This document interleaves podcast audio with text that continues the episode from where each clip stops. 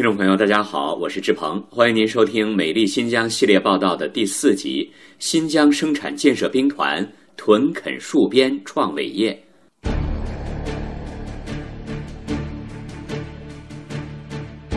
新中国成立以后，为了尽快恢复经济、巩固边疆，中央曾经组建了一批生产建设兵团，奔赴全国开荒种地。如今六十年过去了。历史上的十二支兵团只剩下了一支在新疆。这支有数字番号却没有军衔编制的奇特部队，如今已经发展成分布在新疆全境的十四个师、一百七十四个农牧团场、四千三百九十一个工商企业，拥有二百四十万多人口，享有省级权限的国家计划单位。受中央政府和新疆维吾尔自治区人民政府双重领导，这一庞大的特殊社会组织，对外称作中国新建集团公司，但更为公众所熟知的名字则是新疆生产建设兵团。对于许多人而言，新疆生产建设兵团是一个充满神秘色彩的名词，名曰兵团，却不列入军队编制。不穿军装，不拿军饷，不要国家和人民负担，屯垦戍边，守土保疆，维护了新疆半个世纪以来的稳定。那么，到底这个特殊的组织是在怎样的历史背景下成立的？六十年过去了，他们又历经了几代更迭和严酷考验呢？一九四九年三月，王震在西柏坡参加中共七届二中全会期间。被毛泽东单独召见，毛泽东对王震说：“仗打不了多久了，现在要把重点放在胜利后的发展经济和生产建设上来。”听完这番话之后，王震立刻拿出自己起草的报告，递到了毛泽东手中，说：“我的想法全在这里。我要求到新疆去，新疆人民需要我们去解放，祖国边疆需要我们去开发建设。”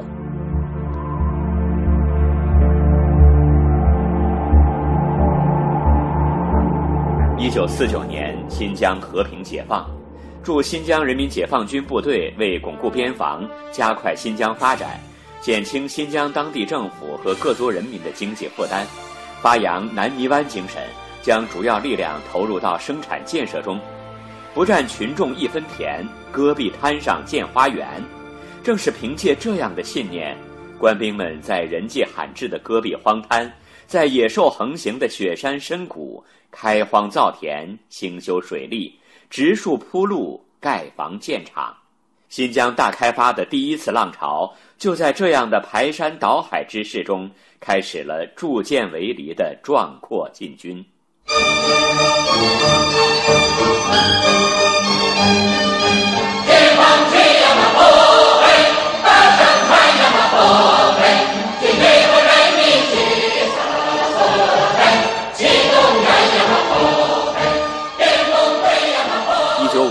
十月，中央人民政府命令驻疆人民解放军的大部集体就地转业，脱离国防部队序列，组建生产建设兵团，其使命是劳武结合，屯垦戍边。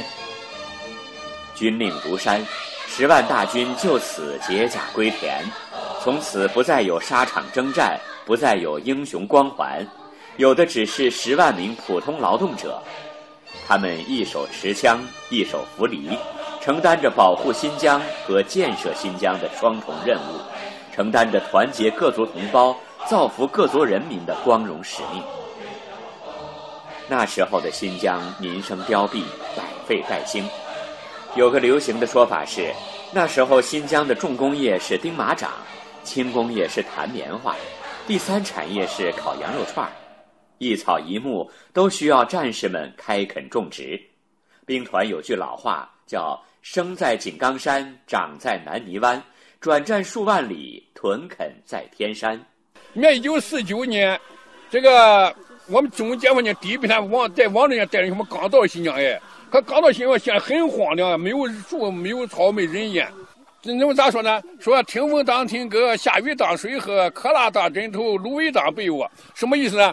就是当时新疆没有人烟，没有房，我们睡觉是露天睡觉，土也当枕头，芦苇当被子。喝的时候咋说呢？说黄棉袄我得包，春夏秋冬离不了。冬天穿它挡寒冷，夏天带它铺地给湿潮。什么意思呢？那么咱们来说，就一套棉衣，一套单衣。啊，这个棉衣呢，冬天穿的挡暖，夏天带它铺地睡觉给湿潮。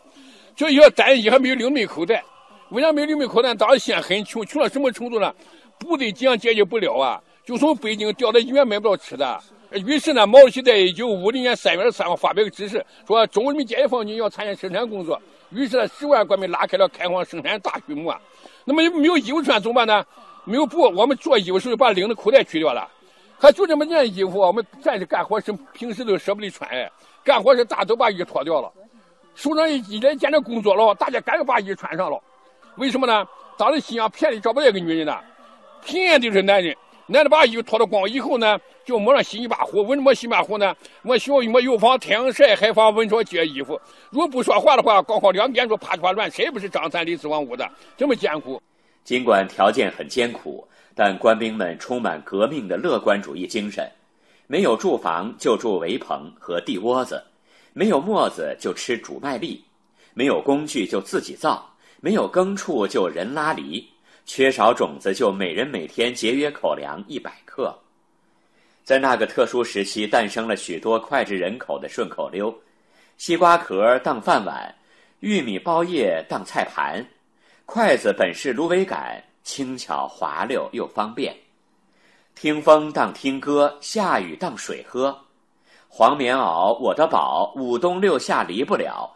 双手一揽挡寒冷，就地一铺隔湿潮。而我们是干活的时候，是每天早晨下地天不见太阳，到晚天才回家，要两头不见太阳，一个月不休一天。在地干活的时候啊，大家三顿饭、两顿饭在地里吃，送完了以后呢，大都没碗筷，就把砍头馒或者铁锹用胳膊肘一擦，把泥巴擦了以后呢，把就就打饭，就那个搓搓个树棒子当筷就吃起来了。当时咋说呢？说铁锹头当饭碗，砍头慢当菜盘，筷子本是芦苇杆，轻巧滑溜又方便。南瓜汤、洋芋片、香甜松软、黄金砖，或什么单吃的发糕啊？说一碗菜一块砖，吃完不够有的添。饭后有个小休闲，又是打闹又撒欢。老一辈军垦人李志金曾创作的著名军旅歌曲《毛主席的战士最听党的话》，真实反映了当时的情景。歌词中有这样一句话。祖国要我手边卡，石头缝里把根扎。毛主席的战士哎，最听党的话，哪里需要到哪里去耶，哪里艰苦哪里家。祖国要我手边插耶，扛起枪杆我就走，打起背包就出发。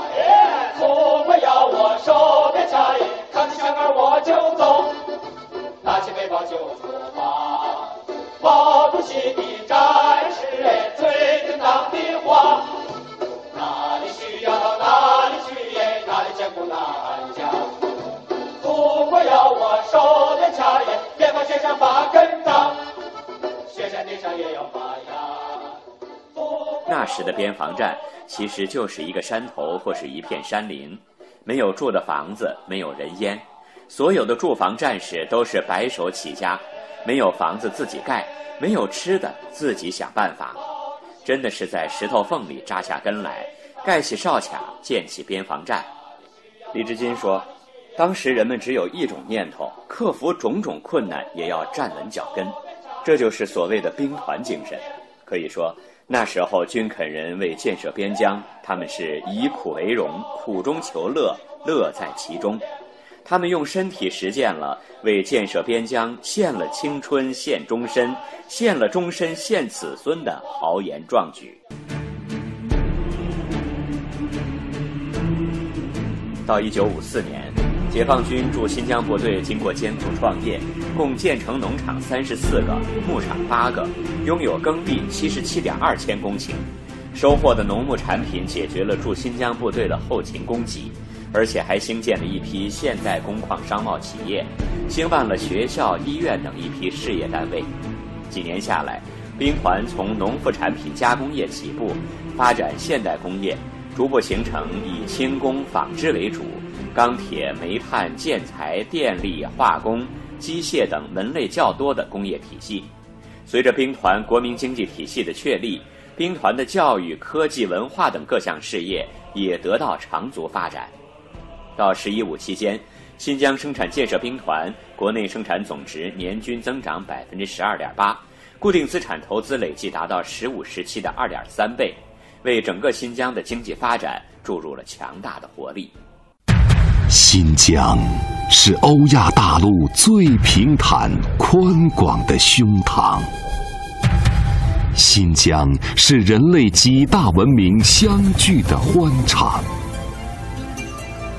新疆是我们每一个人的心灵之疆。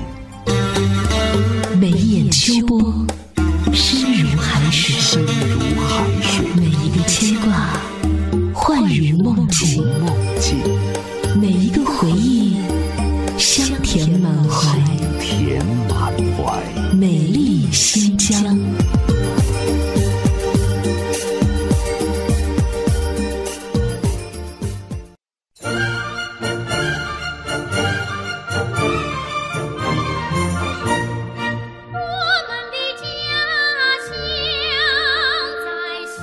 在新疆生产建设兵团诞生地新疆石河子，有一个被列为全国红色旅游经典景区之一的军垦博物馆。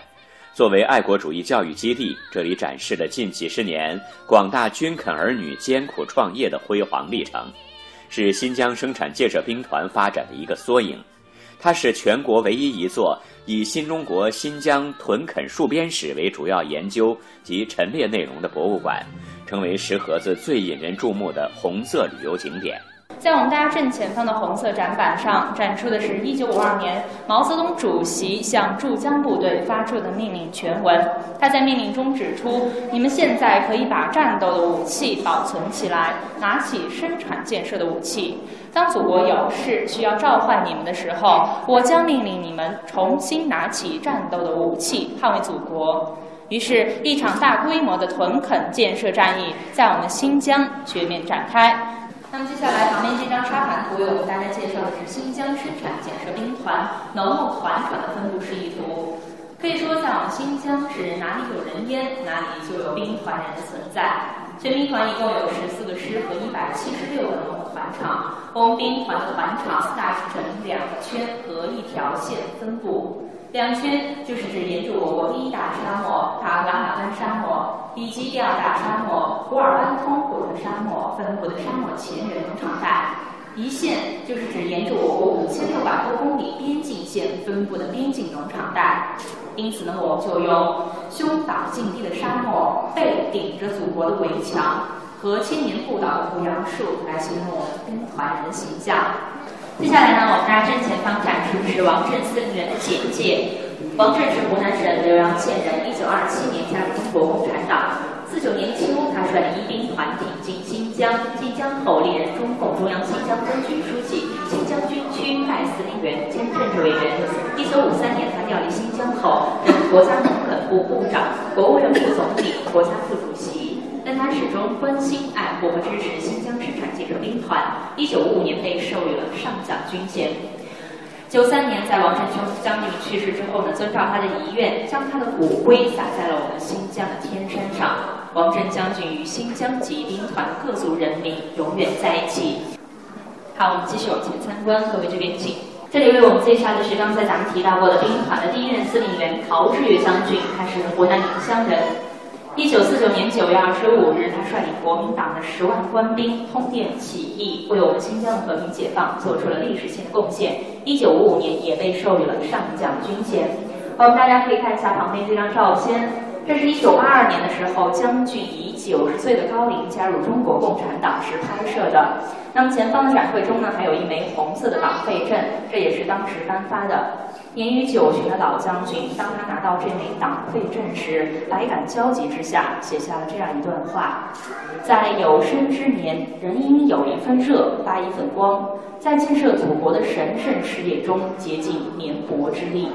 一九八三年，他当选了全国政协副主席。八八年在长沙逝世，享年九十六岁，也是历史上一名高手的将军。啊，在这里呢，我们进入到的是第二部分，艰苦创业。一九四九年底，遵照毛主席和中央军委的指示，我们全疆掀起了轰轰烈烈的大生产运动。首先为我们介绍的是张汉政委，他曾经说过的一句话，他说：“如果说中国的革命是从小米加步枪起家，经过发展而取得胜利的话，那么新疆的社会主义经济建设，则是以赤手加砍土骂，从而打开局面，奠定取胜基础的。”那什么是砍土骂呢？我们看一下展柜中展出的这组劳动生产工具，就叫做砍土骂。嗯，它结合了铁锹和锄头的双重功效。在这一侧展墙壁上展出的照片，也是战士们挥动砍土骂开荒时的情景。那我们看到展柜中其他一些简易的生产工具，也是战士们自己动手用炮弹皮和废铜烂铁打制而成的。好，在我们大家左侧呢，这里有一处场景复原，展出的是战士们早期居住过的第二代住房——土坯房。那么战士们居住的第一代住房叫做地窝子，俗称菜窖、地窖。那么旁边展出的是一个柳条水缸，这是战士们自己动手编织而成的简易的储水用具。那么在本局开放初期的时候呢，战士不仅居住条件简陋，他们还要节衣缩食，创办我们新疆的宫殿。我们大家正前方展出的是一组连环画，讲述的是湖南女兵吴素梅的故事。那么当年在修建十八团大渠时，女兵们要同男兵们一样，从山上往山下背石头。衣服磨破了，他们就补上补丁，垫上厚厚的棉花。绳子磨断了，就接起来继续背。一次呢，这位女兵她在背石头的过程中，她的绳子又断了，但是当时绳子已经短的不能再接了。情急之下，为了不耽误工作，她就剪下了自己美丽的麻花辫，用长长的头发拧成了绳子，又一次次将石头背了起来。正是谁这些水利工程的建设呢，不仅保证了农垦生产需要，为各族人民提供了水源，而且为今后兵团和自治区的大规模水利建设打下了良好的基础。在军垦博物馆陈列着一件已变成铁灰色的破旧军棉衣。数十年戈壁风尘渗进每根纤维，上面补丁落补丁。无数参观者面对这件百纳衣都驻足良久，用心去体会兵团精神的所在。这次的展会中，我们看到这些军棉衣都是战士曾经穿过的。其中展柜正中间的这件棉衣呢，是国家的一级革命文物。这件棉衣上的补丁一共有两百九十六块。那么当时呢，就是为了响应王震将军的号召，全军将士节衣缩食。他们把原本一年发一套的军棉衣改成了两年甚至三年发一套，原本一年发两套的这种军单衣呢，也改成了一年发一套，并且所发衣物都省去了衣领、帽檐和口袋，这样战士们每人每年可以节约九十三块钱，全部投入到新疆的现代化工业建设中。放大的旁边这件军大衣上的补丁呢，也有一百二十八块。呃，以前呀，在电视上呀也见过，但是这一次，真切的感受，我觉得，哎呀，真是感受到这个当年这个兵团建的多么的不容易。我们的先辈到这边来开垦，受了这么多的苦，我们更应该珍惜今天的好日子。您是石河子人是吗？啊，我是石河子市民。啊，那您是现在在外地工作啊？对，这次回来嘛，参观呃军垦博物馆啦，我这次感到呃特别特别这个震撼。呃，我以前也多次来参观这个地方，每一次来呀，都有每一次不同的感觉。这一次来参观的时候啊，我发现，呃，一个是内容丰富了，恢复了很多历史的本来面目，呃，更加注重人性化。这里面呢，有大量的人物的故事穿插在里面，包括了呃，原来国民党九二五起义的那些重要的那些领导人。呃，由于国民党呃九二五起义，呃那些将士们的呃参与社会主义建设，让我们的边疆，让我们的新疆变得现在生机勃勃。就以前咱们博物馆里面没有这一部分内容，是吗？哎，以前的时候啊，感觉到比较单薄。嗯。现在也更加人性化，全方位的呃展示这个历史的深层次的东西。呃，我作为石河的市民。作为兵团人，我非常希望，呃，台湾的，呃，台湾的我们同胞们，到大陆来，特别是欢迎到新疆来参观一下军垦博物馆。这是一个了解大陆、了解边疆的一个重要的窗口，欢迎他们。除了军垦博物馆，另一个体现军垦文化和军垦精神的地方，就是位于石河子南郊将军山下的军垦第一连。军垦第一连可以说是兵团创业史的缩影，或者说它是放大了创业初期的兵团。年过七旬的退休老连长胡有才退而不休，在这里当讲解员。每天，胡有才用自编自演的快板书这一特有的方式，向国内外游客介绍当时的拓荒情景和兵团的历史变迁。大竹包响连天，欢迎大家参观军垦第一连。最难忘的是一九四九年，十万官兵进天山，双脚踏进了戈壁滩，历经千辛和万苦，消灭叛匪五四万，到农村。搞土改，各族人民齐喜欢。咱是边疆保边疆，军人作风代代传。毛主席下命令，军队集体捐业建兵团。三五九旅去南疆，开辟第二南泥湾。九军留守马河边，福建围里开荒滩。人拉犁开荒地，戈壁滩上建花园。军垦战士一支箭。劳动号子冲破天，挖渠道修农田，引来血水灌两面。六十年不简单，军垦事业大发展，座座城市把地起，新疆面貌大改观。戈壁明珠石河子，闻名全国是典范。吴家渠、额尔、土默苏克、北屯和奎镇，座座城市并提连，颗颗明珠金闪闪。说兵团，造兵团，兵团的变化说不完。要知谈起当年的垦荒经历，老连长胡有才百感交集。他说：“刚来的时候没有房子住，住地窝子，就是在地上挖个坑，拿木头当梁，找点红柳搭个顶。晚上睡觉的时候，躺在床上就可以看见天上的星星。遇到刮风天气，尘土直往下掉。”睡觉时头上得蒙个面粉袋子。如今的胡有才住进了一百一十多平米的小二楼。国家的日渐强大，兵团的不断发展和自己生活条件的逐步改善，让胡有才看在眼里，喜在心里。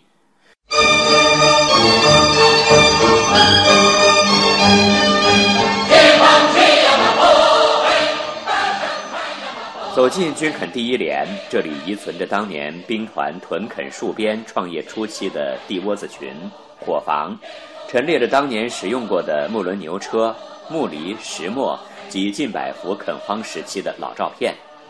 这里的点点滴滴都浸透着建设者们的血汗，也是军垦精神的象征。身旁一位老大姐热情地讲述着她在兵团的成长经历，让我们更加深切感受到了。那个遥远年代中的拓荒者们不屈不挠的奋斗精神，也正是这种精神激励着石河子人不停地奋起向前。他们以坚韧的足迹将这块荒地变成了林海，变成了绿洲。那您小的时候在这儿出生的是吗？我们家就在你们刚刚来那个独立台二连。哦，二连。嗯，我爸原来在那当营长，我就在那出生的。那小的时候，你说这个生活环境更苦是吗？啊，那时候刚来这里啊，嗯，的时候一片荒滩芦苇子，天上飞的是大蚊子，地下跑的是金兔子。那时候啊，金兔子什么意思？这是维吾尔语的意思。天上飞的是大蚊子，那个蚊子一只蚊子一盘菜，三只蚊子一麻袋，都是老金肯给我们讲的。我们小时候都喝这个老坝水，这里边都是虫子。到了冬天这样结冰，然后像我爸爸他们就拿石子镐去刨，刨回去以后我们拿耙犁子拉回去，然后放在大缸里化，就吃那个水。比现在现在生活好多，现在都家里家家户户都有自来水了。我觉得我爸他们那时候特别辛苦，那时候我老爹他们早晨天不见亮就要出现安排工作，就像我妈妈学校老师早晨起来都要去劳动了。我们小时候小小的记得自己拿一个那个牛奶票，自己到那个马号去打牛奶，给弟弟妹妹去打牛奶，更不像现在。哪有白面馍馍吃？吃点白面馍馍都高兴死了。嗯，小时候都吃大白菜，一冬天家里家家户户买好多大白菜，哪像现在？现在多好，现在想吃什么菜，新鲜菜都有，超市呀、市场，物资供应也比较丰富，而且交通也比较便利。我小时候印象最深的就是大白菜，我们家有个好大的缸腌酸白菜，从秋天就开始腌，一直吃到第二年的四五月份。在兵团采访过程中，我们的记者深切地感受到了，无论是兵团人的历史，还是兵团人的今天，都蕴藏着极大的精神财富，是一座彰显中华民族精神的富矿。诗人艾青曾写一首诗《年轻的城》，赞美军垦新城石河子。我到过许多地方，数这座城市最年轻，它是这样漂亮。令人一见倾心，不是瀚海蜃楼，不是蓬莱仙境，它的一草一木都由血汗凝成。兵团从诞生之日起便拿起锄犁自给自足，六十年过去，他们不但丰衣足食，而且还为新疆的经济发展做出了巨大贡献。这支队伍也始终得到了各民族同胞亲人般的拥护和支持。对于新时期，兵团如何转变经济发展方式？不同时代的屯垦戍边又具有怎样不同的意义？对此，兵团党委书记、政委车俊这样说道：“在新时期呢，中央在新疆工作座谈会上，总书记赋予新疆建设兵团的三大职能：第一，是要成为经济社会发展的一支重要力量。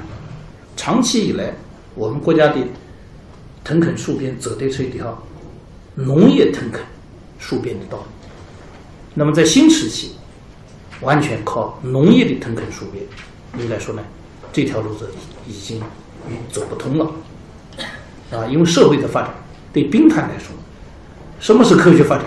如何转变经济发展方式？实际上最重要的就是调整经济结构，从传统的农业屯垦走向，是吧？农业、工业、第三产业。同步发展，所以我们这次就提出来一个呢，以城镇化为载体，以这个新型工业化为支撑，以农业现代化为基础，三化道路作为新时期科学发展和转变经济发展方式的一个重要的内容。兵团要建设城镇化，要走适合自己的模式，从我们过去的农业腾垦，逐步的走城镇腾垦。那么这三化的道路究竟应该怎么走？这三化能不能结合？所以越发感觉到，作为我们这一代新的兵团人，任重道远，责任重大。在新时期，要继承 老一辈兵团人的传统和作风，与时俱进，按照中央的新疆工作会议的精神，实现。兵团发展的新跨越，履行中央所赋予的三大职责，在兵团的农垦戍边的基础上，坚持农业的现代化，在这个基础上，通过实践，在探索、再创新，走出一条城镇化、工业现代化这么一条路子，实现三化的目标。实现跨越式发展。无论在怎样的历史条件下，只要祖国和新疆各族人民发出召唤，我们就总能够看到兵团人挺身而出，义无反顾。从过去到今天，他们始终精神不改，斗志不减。我们也希望未来在推进新疆跨越式发展和长治久安的进程中，能够将兵团精神不断发扬光大。再续辉煌。